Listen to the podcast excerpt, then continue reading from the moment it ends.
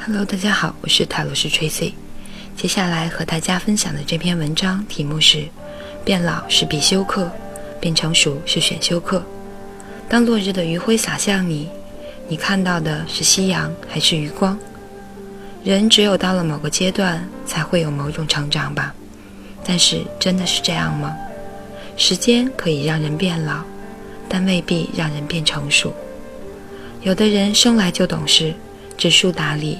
尊师重道，孝敬长辈，这种人。就是我们日常说的人。小鬼大。而有的人。虽成人。已久，或如入暮年，却一事无成，心智不全，做事毫无分寸和缓急，认知失调，以一种混日子和嬉戏的方式生活着，甚至出现偷鸡摸狗、见死不救、老而不尊的事。这种人。说好听点，就是老顽童型的人。只图一己之了，无视外在的规则。时间对每个人都是公平的，从没有给谁多点时间，给谁少一点时间。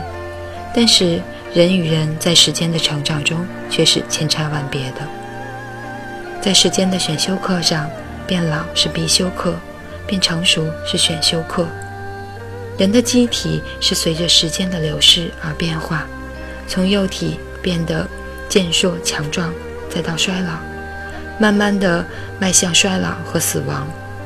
而一个人的成熟，不是光看表面他有多高大、多性感。成熟是一个相对词和多重词。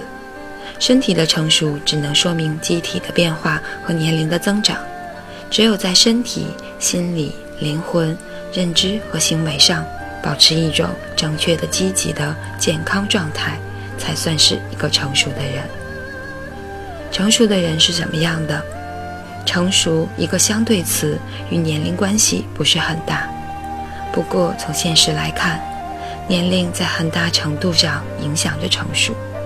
其实这是有原因的。心理学上将人的智力分为两种，一种是先天的，叫流体智力；一种是后天的，叫晶体智力。这两种智力分别有着不同的特点。先天的流体智力一般随着人的年龄增长而达到一个最高峰，大约在二十二岁左右，然后就不再增长了，或者保持，或者衰退。然而晶体智力是后天习得的，社会经验、人生阅历、工作、爱情、家庭，都可以让晶体智力变得饱满。它更像是一种心智。一直在缓慢的增长，保持增长的幅度，不会衰退，直至死亡。而容颜就像流体智力，成熟就如同晶体智力。容颜会在我们人生的某个阶段大放光彩，却随后老去；而成熟却一直在超越。一个成熟的人需要具备身体成熟、心理健康、灵魂完整、知行、知情意行统一。而但凡具备这样的人，都是一个热爱生活、善待自我的人，并且这样的人遇事不会随波逐流，会思考，会有自己的见解。时光可以让人变老，也可以让人变得成熟，关键在于你是否真的想要成熟。以上就是这篇《变老是必修课，变成熟是选修课》，感谢大家收听。